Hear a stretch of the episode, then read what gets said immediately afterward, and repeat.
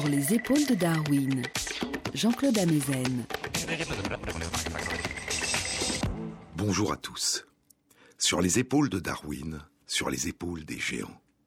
Se tenir sur les épaules des géants et voir plus loin, voir dans l'invisible, à travers l'espace et à travers le temps, voir par-delà les apparences, en nous, au plus profond de nous. Voir que nous ne cessons de nous transformer tout au long de notre existence. Réaliser que nous sommes chaque jour différents de ce que nous étions auparavant, que nous sommes en permanence en train de nous transformer, de changer, d'évoluer, en train de naître et en train de renaître, et que notre cerveau aussi, durant toute notre existence, est capable pour partie au moins de renaître, de se repeupler, de rajeunir. Je vous ai dit dans une précédente émission que c'est il y a 15 ans, en 1998, qu'une équipe suédoise a publié la première étude qui révélait l'existence chez des personnes adultes d'une naissance continuelle de cellules nerveuses tout au long de la vie dans l'hippocampe, cette petite région de notre cerveau qui joue un rôle essentiel dans notre mémoire et dans nos apprentissages. Mais cette étude n'avait jamais pu être reproduite. Et pour cette raison, l'existence dans notre cerveau d'un rajeunissement de l'hippocampe avait fait durant 15 ans l'objet de questionnements et de débats. S'agissait-il d'une réalité ou était-ce une illusion? Et je vous ai dit que la première confirmation vient d'être apportée il y a deux semaines par une étude publiée dans la revue Cell par une autre équipe de chercheurs suédois. Leur recherche a duré 12 ans. Et leur étude indique qu'un peu plus d'un tiers des cellules qui composent notre hippocampe sont renouvelées durant toute notre vie. Chaque jour, en moyenne, ce sont environ 700 cellules nerveuses qui naissent et remplacent les cellules nerveuses qui meurent. Chaque année, près de 2% des cellules nerveuses de l'hippocampe sont remplacées par des cellules nouvelles, ce qui correspond chaque année à environ 250 000 cellules nouvelles. Et ce rajeunissement partiel de notre hippocampe se poursuit à peu près au même rythme au fur et à mesure que nous prenons de l'âge. L'étude indique aussi que la majorité, environ les deux tiers des cellules nerveuses qui composent l'hippocampe, ne sont pas renouvelées et ont le même âge que nous. Ces cellules datent de notre vie fétale, de notre naissance ou de notre toute petite enfance. Et ces cellules nerveuses qui ne se renouvellent pas diminuent en nombre à mesure que nous prenons de l'âge. Et ainsi, une majorité des cellules qui nous permettent d'inscrire en nous nos souvenirs ont le même âge que nous. Elles nous accompagnent depuis le début de notre vie. Quant au reste, qui représente un nombre important de cellules, elles sont beaucoup plus jeunes que nous, d'autant plus jeunes que nous que nous prenons de l'âge. Apprendre, c'est devenir en partie autre. Et tout au long de notre vie, à mesure que nous apprenons, une partie de notre cerveau aussi devient autre. Une partie de notre hippocampe se renouvelle en permanence, alors qu'une autre partie demeure durant toute notre existence. Quelles conséquences pourrait avoir sur notre mémoire cette coexistence permanente entre ces cellules qui demeurent en nous et celles qui naissent, meurent et sont sans cesse remplacées? Je vous avais dit que des études récentes réalisées chez la souris suggèrent que ce renouvellement d'une partie des cellules qui composent l'hippocampe joue un rôle important dans la fidélité et l'exactitude des souvenirs. Les cellules les plus jeunes permettraient de bien distinguer entre eux de bien faire la différence entre des souvenirs partiellement semblables.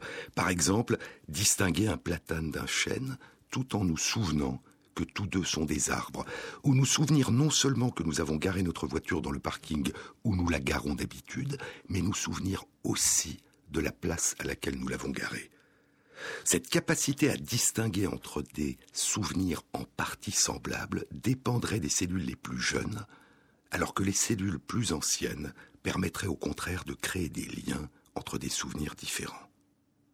Le renouvellement, le rajeunissement d'une partie de notre hippocampe, s'il nous permet de mieux faire la différence entre des souvenirs qui sont partiellement semblables, joue probablement un rôle dans notre capacité à nous adapter en permanence à des environnements complexes, changeants, nouveaux.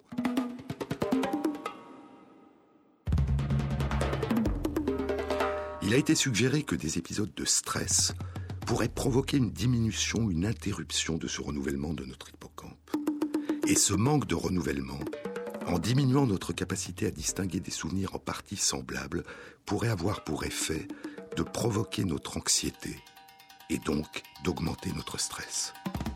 Ainsi, lorsque nous avons vécu un accident grave, une agression ou une catastrophe, une difficulté par la suite à faire la différence entre la situation de danger que nous avons vécue et une situation en partie semblable mais qui ne présente aucun danger, nous ferait revivre brutalement dans toute sa violence le souvenir de l'expérience traumatisante dans des circonstances qui ne présentent pourtant aucun danger, ce qui favoriserait alors le développement d'un état d'anxiété chronique. Chez la souris, des études suggèrent que le renouvellement de l'hippocampe a pour effet de diminuer l'anxiété. Et toujours chez la souris, des études montrent que les médicaments antidépresseurs agissent en augmentant le taux de renouvellement des cellules de l'hippocampe. S'il en était de même pour nous, cela expliquerait le délai de trois semaines qui s'écoule après le début d'un traitement antidépresseur avant que le traitement ne commence à faire de l'effet. Ces trois semaines de délai correspondraient au temps que prendrait le médicament pour stimuler une augmentation suffisante du renouvellement de notre hippocampe. Y a-t-il réellement chez nous une relation étroite entre le degré de rajeunissement de notre hippocampe et la manière dont nous interagissons avec le monde et les autres, la manière dont s'inscrivent en nous le monde et les autres, la manière dont nous nous projetons dans le monde, toutes ces expériences mentales que nous vivons, et qui font en permanence émerger sous une forme toujours nouvelle notre singularité et notre individualité, on ne le sait pas. Mais une étude récente chez la souris indique l'existence d'une telle relation.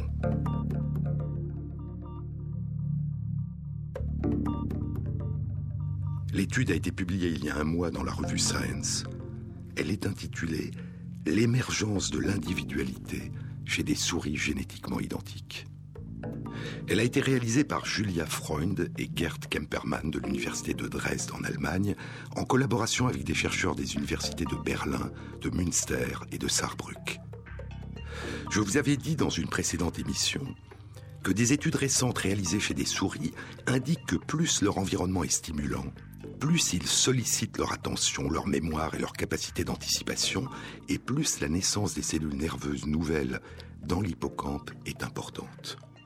Lorsqu'on met des souris âgées dans un environnement plus stimulant que l'environnement habituel d'une animalerie de laboratoire, lorsqu'on enrichit cet environnement par exemple en mettant ensemble un plus grand nombre de souris, en agrandissant l'espace qu'elles peuvent explorer et en y introduisant des objets qui attirent l'attention et que l'on change fréquemment, on a observé que l'hippocampe des souris âgées placées dans ces environnements enrichis rajeunit et augmente de volume par rapport à celui de souris de même âge, génétiquement identiques, qui vivent dans un environnement moins stimulant. Et les capacités de mémorisation de ces souris âgées augmentent et redeviennent semblables à celles de souris plus jeunes. Et ainsi, la richesse et la complexité de l'environnement a un effet important sur les modalités de fonctionnement, de reconstruction et de rajeunissement du cerveau. Mais chaque souris répond-elle de la même façon à la richesse de son environnement? Cette question n'avait jamais ou presque jamais été explorée. Et c'est à cette question qu'ont décidé de répondre Gerd Kempermann et ses collègues.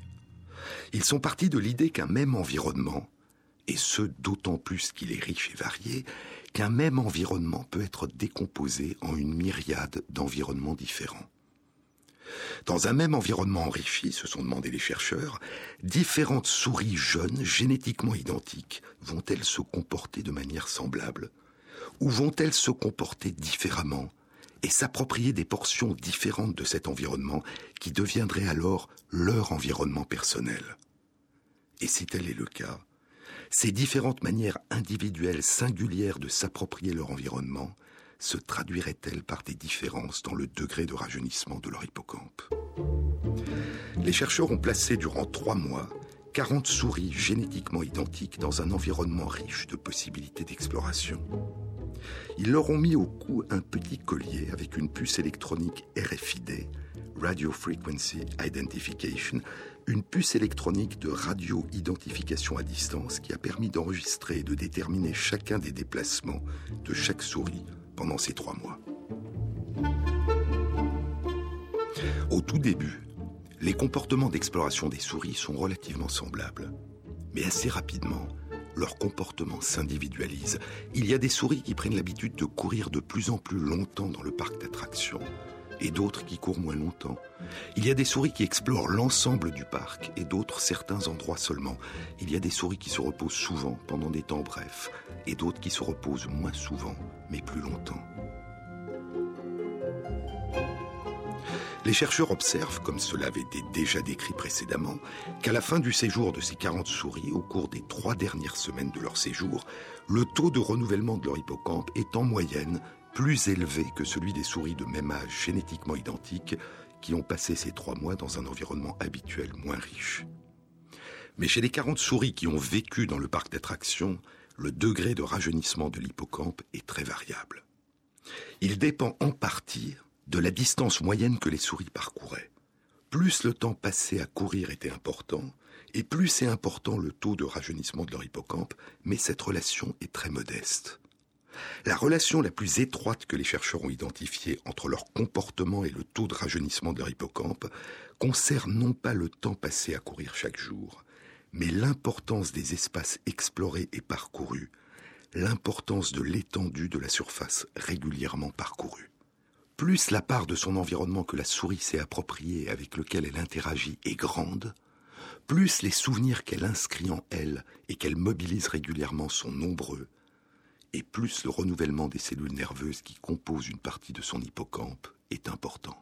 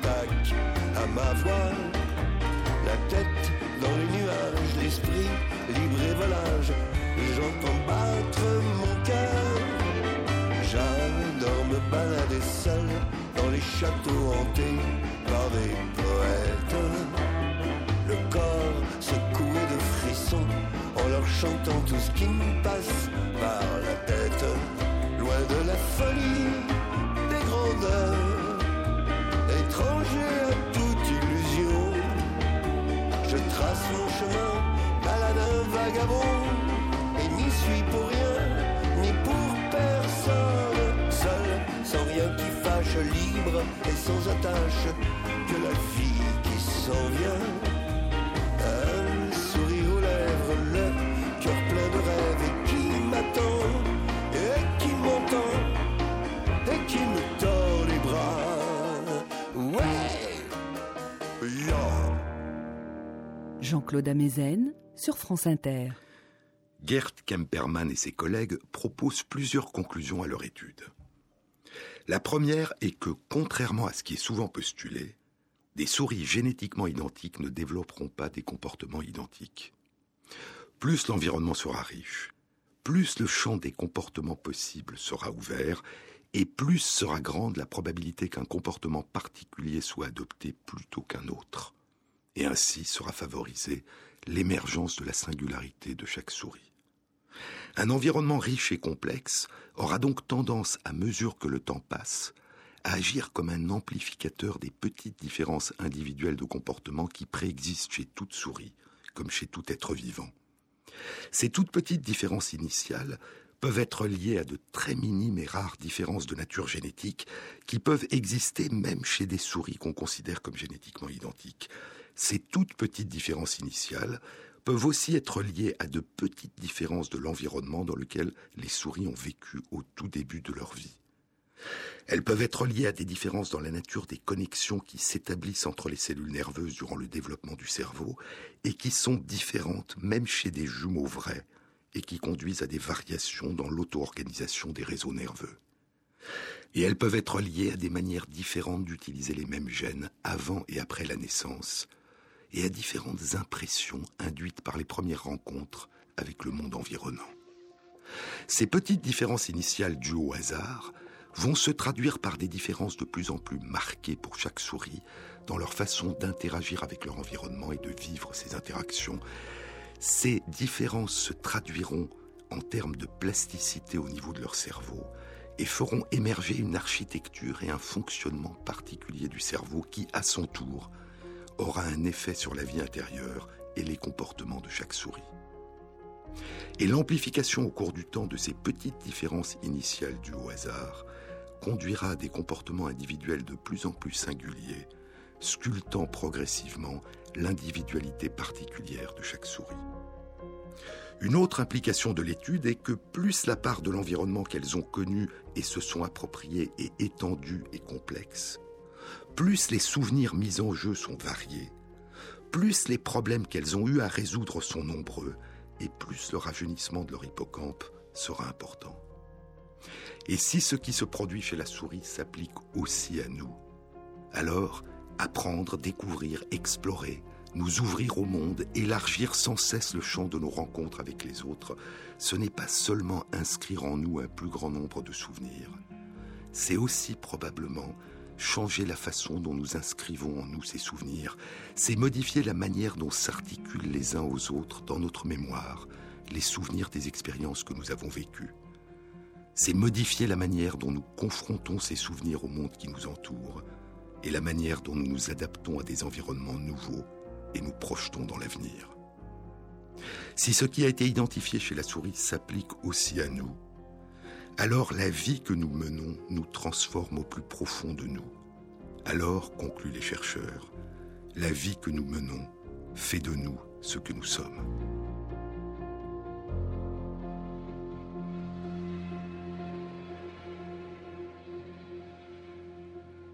Nous renaissons en permanence, nous rajeunissons pour partie en permanence, et pourtant, à mesure que nous prenons de l'âge, nous vieillissons. Quelle est la nature des relations que nous entretenons avec le temps? Ce qui fut se refait, chante Ronsard. Ce qui fut se refait, tout coule comme une eau, et rien de sous le ciel ne se voit de nouveau. Mais la forme se change en une autre nouvelle, et ce changement-là, vivre au monde s'appelle, et mourir quand la forme en une autre s'en va. Quelle est la relation que notre vie entretient avec le temps? Le temps s'en va, dit Ronsard à Marie. Le temps s'en va, le temps s'en va, madame. Las, le temps non, mais nous, nous en allons.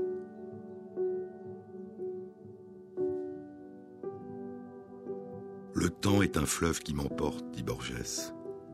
Le temps est un fleuve qui m'emporte, mais je suis le fleuve. Le vieillissement. Ce que nous appelons le vieillissement est-il uniquement dû au passage du temps, à une usure inévitable comme celle d'une falaise ou d'une machine, et aux agressions de l'environnement? Ou dépend-il pour une part de la manière dont les différentes populations de cellules qui composent notre corps dialoguent entre elles et modifient au cours de ces dialogues la façon dont elles fonctionnent et utilisent leurs gènes, nos gènes? Et si tel est le cas, pourrions-nous modifier le rythme auquel nous vieillissons à mesure que nous voyageons dans le temps? Deux études publiées il y a un mois, l'une dans la revue Cell et l'autre dans la revue Nature, suggèrent que c'est possible.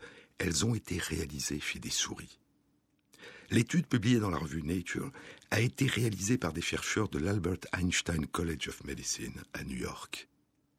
Les chercheurs ont exploré l'hypothèse d'une participation du cerveau au vieillissement une participation d'une toute petite région située dans les profondeurs du cerveau qu'on appelle l'hypothalamus. L'hypothalamus joue un rôle important dans le contrôle de la température de notre corps, dans le contrôle de notre consommation et notre stockage d'énergie, dans notre croissance, dans notre puberté et dans notre capacité à concevoir des enfants.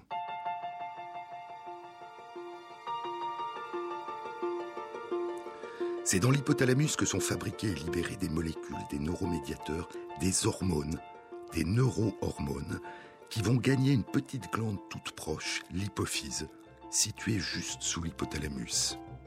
Et l'hypophyse, en réponse à ces neurohormones libérées par l'hypothalamus, va à son tour libérer d'autres hormones qui, à leur tour, vont entraîner la libération dans d'autres organes de notre corps d'autres hormones, notamment des hormones sexuelles, les androgènes, dont la testostérone, et la progestérone et les œstrogènes. Et ces hormones circulant à travers le corps vont à leur tour modifier le fonctionnement de notre hypothalamus. L'hypothalamus est donc une région du cerveau qui est en relation étroite et constante avec le corps. Il influence le fonctionnement de notre corps et il est influencé par le fonctionnement de notre corps. La découverte qui vient d'être publiée dans la revue Nature a impliqué pour les chercheurs un véritable jeu de pistes, fait de questions, d'hypothèses, d'expériences débouchant sur des réponses qui ont fait à leur tour surgir de nouvelles questions, de nouvelles hypothèses et de nouvelles expériences qui ont apporté de nouvelles réponses, faisant à leur tour surgir de nouvelles questions et ainsi de suite. Les chercheurs ont tout d'abord découvert qu'à mesure que les souris prennent de l'âge et vieillissent, il y a une augmentation de la production dans l'hypothalamus d'une molécule qui est impliquée dans les défenses de l'organisme, dans les réponses immunitaires qui protègent contre les microbes, dans les réactions inflammatoires qui répondent à d'autres agressions du corps et d'une manière générale, dans les réponses au stress, une molécule qu'on appelle le NF-κB. Mais l'augmentation de production de cette molécule dans l'hypothalamus est-elle une simple conséquence du vieillissement? Ne fait-elle qu'accompagner le vieillissement comme tant d'autres modifications du corps à mesure qu'il voyage à travers le temps? Ou pourrait-elle être une des causes du vieillissement? Comment le savoir? Pour tenter de répondre à cette question, les chercheurs ont fait en sorte de diminuer fortement, voire de supprimer artificiellement, la production de NF-κB dans l'hypothalamus chez des souris adultes âgées d'environ un an, c'est-à-dire la moitié de leur durée de vie moyenne, l'équivalent pour nous à titre de comparaison d'un âge de 40 à 50 ans. Et les chercheurs ont observé que cette diminution de production d'NF-κB dans l'hypothalamus de souris adultes entraînait non seulement une augmentation de la longévité, une augmentation de la durée d'existence de ces souris par rapport à des souris génétiquement identiques non traitées, mais aussi que ce traitement entraînait un retard important dans la survenue d'une série de modifications liées à l'âge. À mesure qu'elles vieillissaient, les souris conservaient une force musculaire plus importante que des souris génétiquement identiques non traitées du même âge. Leurs muscles, leur peau, leurs os gardaient leur consistance et leur robustesse, et leur mémoire était comparable à celle de souris plus jeunes. Inversement, lorsque les chercheurs ont augmenté artificiellement la production de NF-κB dans l'hypothalamus de souris adultes génétiquement identiques, leur longévité, leur durée d'existence s'est réduite. Et les modifications des muscles, de la peau, des os et de la mémoire sont survenues plus tôt chez des souris non traitées génétiquement identiques du même âge. Puis les chercheurs ont voulu confirmer leurs résultats en faisant naître des souris génétiquement modifiées dès leur conception. La seule particularité de ces souris, c'est que les cellules de leur cerveau ne peuvent plus utiliser le gène qui permet de fabriquer le NF-κB. Leur cerveau ne produit pas du tout de NF-κB. Ces souris ne présentent aucune particularité détectable à la naissance et à l'âge adulte, mais à mesure qu'elles prennent de l'âge, les modifications des muscles, de la peau et des os qui accompagnent le vieillissement sont significativement retardées et leur mémoire reste semblable à celle de souris plus jeunes. Non seulement leur vieillissement est retardé, mais leur durée de vie moyenne est augmentée de plus de 20% et leur durée de vie maximale est augmentée de 20%. À titre de comparaison, la durée de vie maximale actuelle dans l'humanité est de l'ordre de 125 ans, et une augmentation de 20% de cette durée de vie maximale correspondrait à un âge de 150 ans. Mais chez les souris, étant donné que la durée de vie maximale n'est que de l'ordre de 3 ans, cette augmentation de 20% correspond à un âge de seulement 3 ans et demi.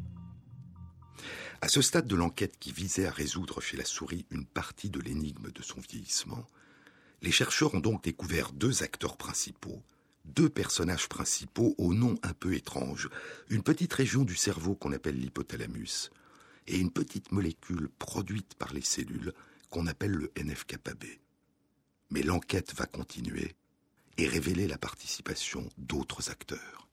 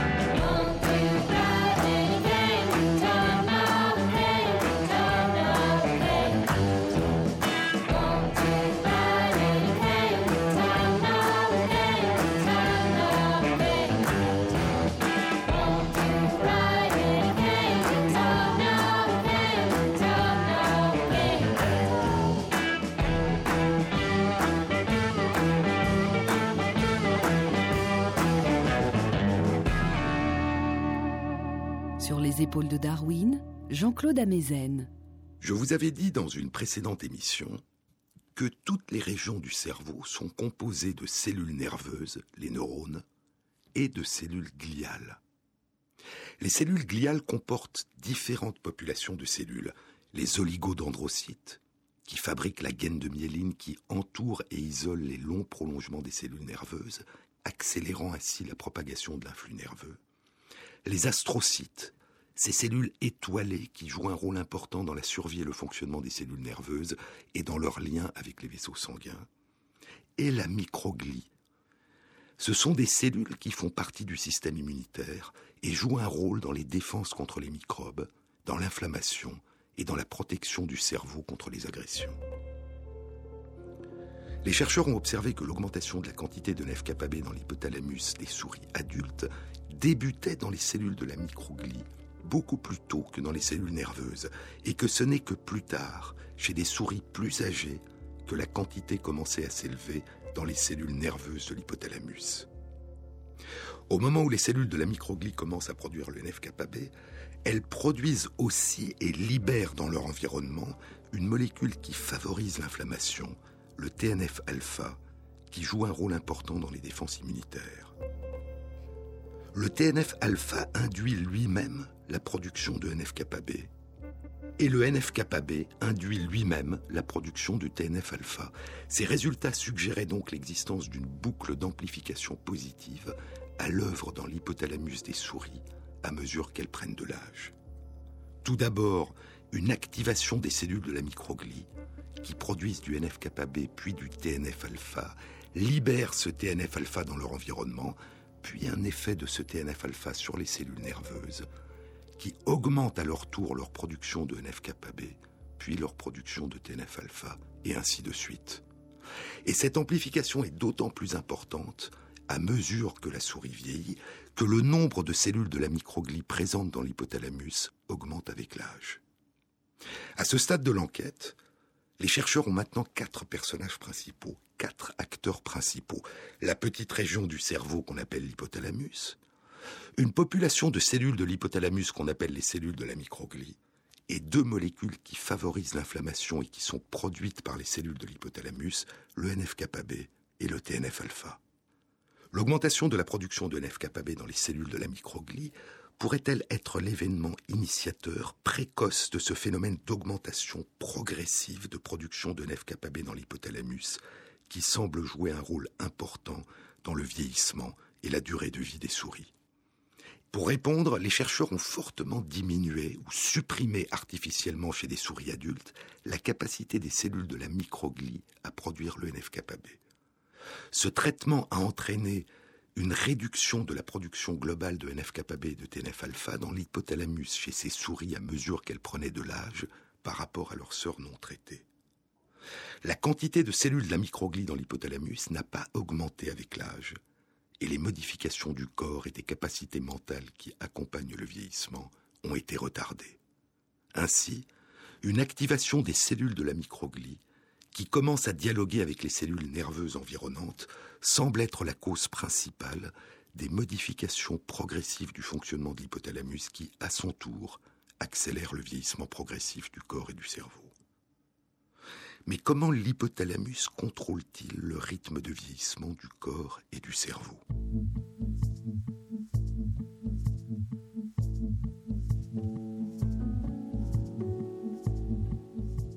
Ici intervient le cinquième personnage de l'enquête, une hormone, une neurohormone libérée par l'hypothalamus et qu'on appelle la LHRH.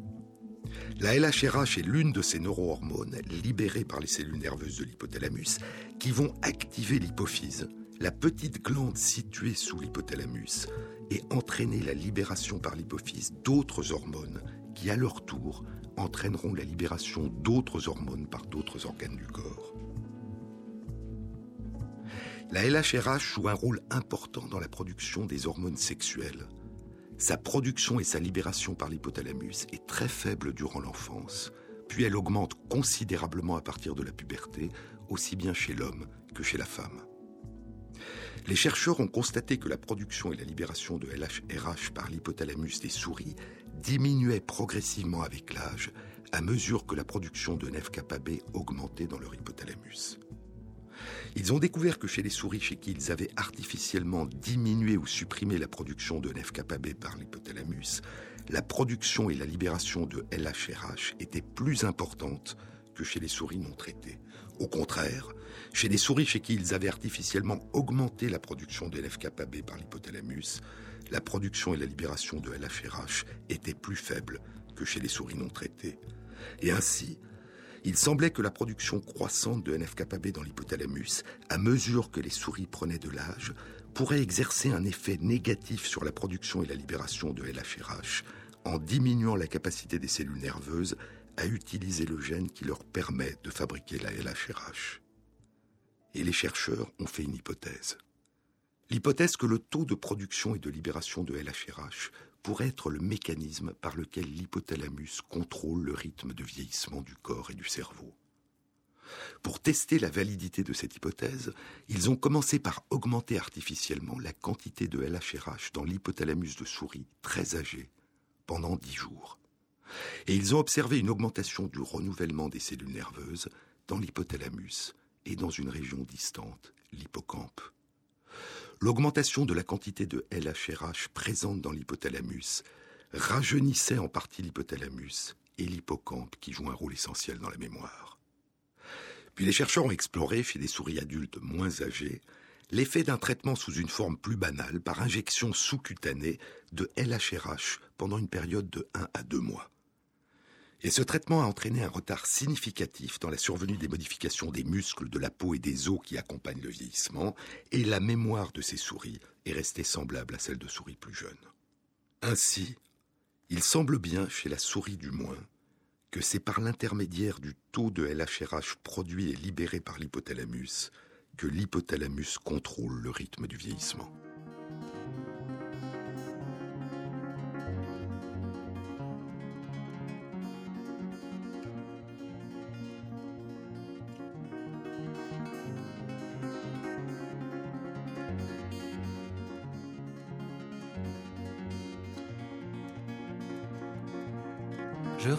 Sous la couette, je fais non de la tête,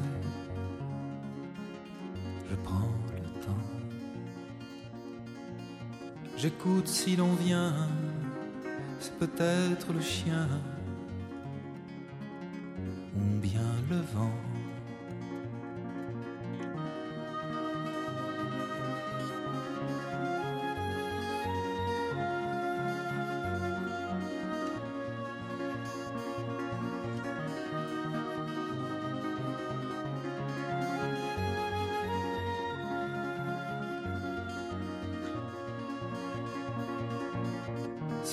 à ma porte, je suis nature morte, je suis ailleurs. Mais quand ça vaut la peine, c'est la nature humaine. J'ouvre mon cœur.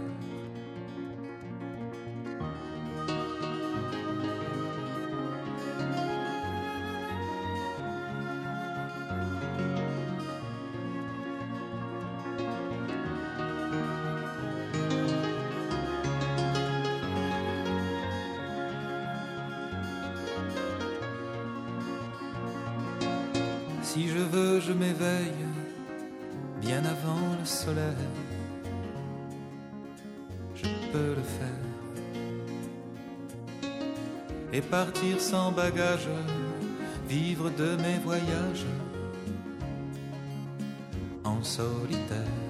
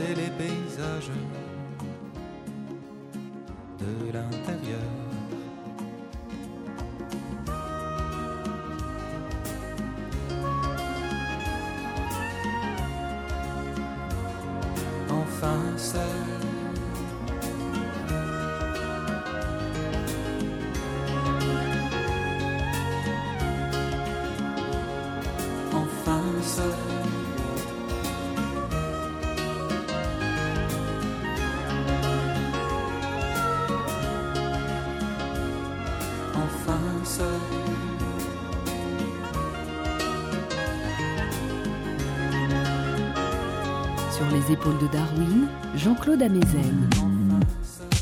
Le traitement par l'hormone LHRH, qui retarde les manifestations du vieillissement, augmente-t-il aussi la durée d'existence des souris? L'étude ne le dit pas. Il est donc possible que l'effet de l'hypothalamus sur le rythme du vieillissement de la souris s'exerce par l'intermédiaire de la quantité de LHRH libérée, mais que l'effet de l'hypothalamus sur la durée de vie de la souris s'exerce par l'intermédiaire d'un facteur autre que la LHRH. Et l'étude ne permet pas non plus de savoir comment, de quelle manière la LHRH exerce son effet de ralentissement du vieillissement. Mais revenons au point de départ. L'événement le plus précoce identifié par cette étude dans cette cascade d'événements qui impose le rythme du vieillissement est l'augmentation de production de NF-κB dans les cellules de la microglie de l'hypothalamus. À quoi est-elle due? Là encore, l'étude ne permet pas de répondre, mais il y a des hypothèses.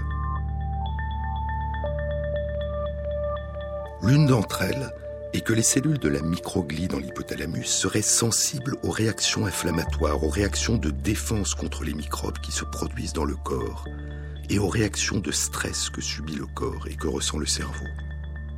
Et donc plus le degré de stress et d'inflammation chronique dans le corps serait important durant la vie adulte, et plus les cellules de la microglie y répondraient en augmentant leur production de NF-κB, et moins l'hypothalamus libérerait de LHRH, et plus le vieillissement serait accéléré.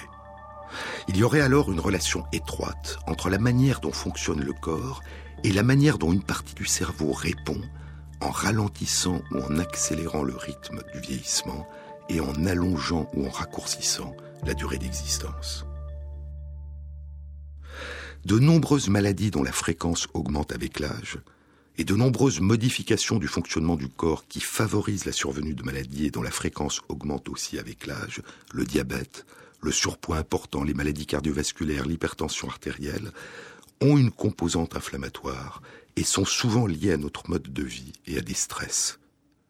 Et il pourrait ainsi avoir une boucle d'amplification positive. L'importance des stress et de l'inflammation entraînerait une réponse de l'hypothalamus qui accentuerait le vieillissement. Et l'accentuation du vieillissement augmenterait les états inflammatoires qui, à leur tour, retentiraient sur l'hypothalamus. Comme un écho au vers du poème de Borges, le temps est un fleuve qui m'emporte, mais je suis le fleuve. Le temps est un tigre qui me dévore, mais je suis le tigre. Le temps est un feu qui me consume, mais je suis le feu.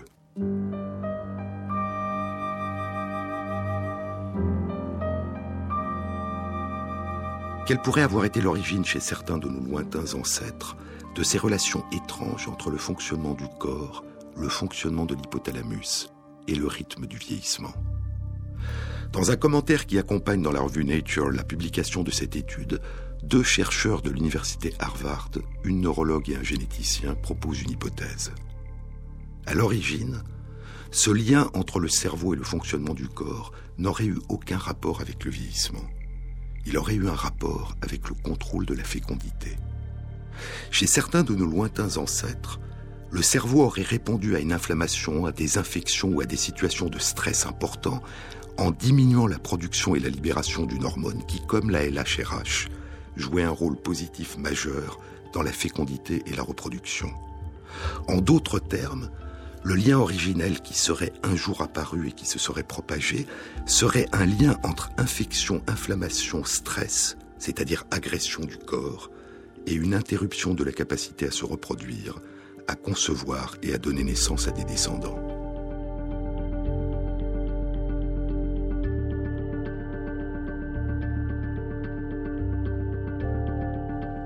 En termes d'évolution du vivant, on peut imaginer ce scénario de la manière suivante. Les adultes chez qui une situation d'agression du corps, inflammation importante, infection importante, stress important, aurait entraîné une interruption temporaire de leur capacité à concevoir des descendants, et aurait reporté cette capacité à des temps plus favorables, auraient eu génération après génération plus de descendants en bonne santé, que des adultes qui auraient dû donner naissance à des descendants et les nourrir et les élever alors qu'ils étaient eux-mêmes en piètre état. C'est le cerveau ou une partie du cerveau qui aurait été le lieu où ce lien se serait mis en place. C'est le cerveau qui aurait répondu à l'agression du corps par une diminution ou une interruption de la libération d'une hormone qui joue un rôle majeur dans la fécondité, dans la capacité de se reproduire. Puis, un jour, toujours selon ce même scénario, cette hormone, ou l'une de ces formes nouvelles, aurait commencé à jouer un autre rôle, celui de retarder le vieillissement, peut-être en diminuant le degré d'inflammation du corps et en augmentant les capacités de régénération du corps et du cerveau. Et si ce lien ancien entre agression du corps et diminution de libération de ce type d'hormones s'est maintenu et a été conservé, alors une partie du cerveau, l'hypothalamus, continue à répondre aux agressions du corps par une diminution de la libération de LHRH, qui aujourd'hui accélère chez la souris du moins le rythme du vieillissement. Ce n'est qu'une hypothèse, il y en a d'autres. Et il y a d'autres phénomènes qui jouent un rôle important dans le vieillissement. Mais l'intérêt de cette étude, c'est qu'elle ouvre de nouveaux horizons. Pourrait-on un jour, en modifiant le fonctionnement de notre cerveau ou en réduisant le degré d'inflammation de notre corps et nos stress, prolonger la durée de notre jeunesse et de notre existence? On ne le sait pas. On ne sait pas si ce qui est vrai pour la souris est vrai aussi pour nous. Et même en ce qui concerne la souris, il faut encore attendre que les résultats de cette étude soient confirmés. Mais il y a un mois, au moment où cette étude était publiée dans la revue Nature, une autre étude concernant le vieillissement et réalisée chez la souris était publiée dans la revue Cell par des chercheurs de l'université Harvard. Les chercheurs s'intéressaient à certaines modifications du cœur qui altèrent son fonctionnement et qui accompagnent le vieillissement. Ils ont découvert qu'un traitement pendant un mois par une molécule qui circule en grande quantité dans le sang des souris jeunes et dont la quantité diminue à mesure que les souris prennent de l'âge, un traitement pendant un mois par cette molécule avait pour effet chez des souris âgées de rajeunir leur cœur et de faire disparaître les modifications liées au vieillissement. En d'autres termes, le vieillissement du cœur d'une souris âgée n'est pas simplement dû à l'âge du cœur, il est dû à sa réponse à des molécules libérées par d'autres organes du corps. Un cœur âgé dans un environnement jeune peut redevenir, chez la souris du moins, un cœur jeune.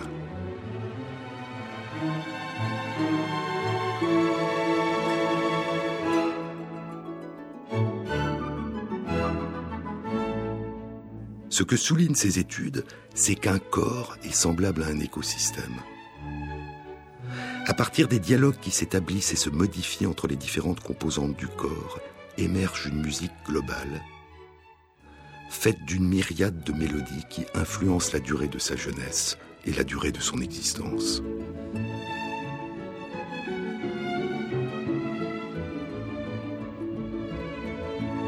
Mon âme est un orchestre caché, disait Fernando Pessoa dans le livre de l'intranquillité. Mon âme est un orchestre caché. Je ne sais pas quels instruments résonnent et jouent en moi. Cordes et harpes, timbales et tambours. Je ne peux me connaître que comme une symphonie. Et notre corps aussi est un orchestre caché. Et ce que ces études essayent de démêler, c'est la part que joue en nous chacun des instruments de cette symphonie changeante qui ne cesse de nous construire et de nous déconstruire au long de notre unique, étrange et merveilleux voyage à travers le temps.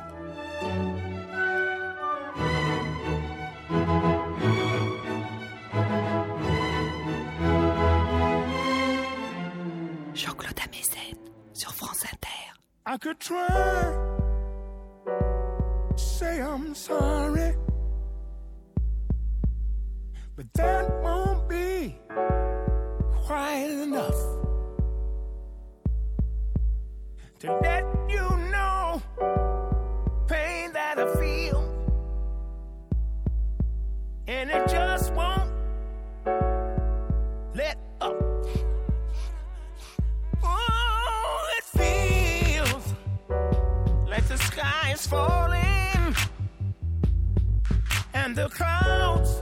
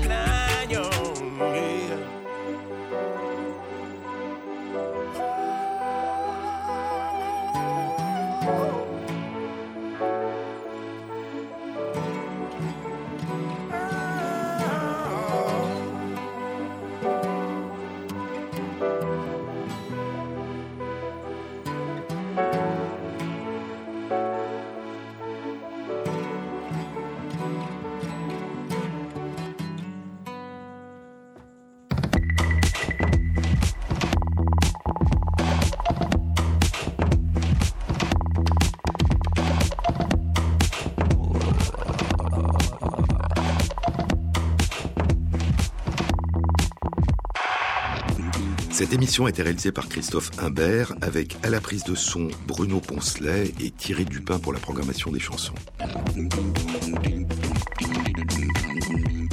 Merci à Christophe Magère qui intègre sur la page de l'émission sur le site franceinter.fr les références aux articles scientifiques et aux livres dont je vous ai parlé.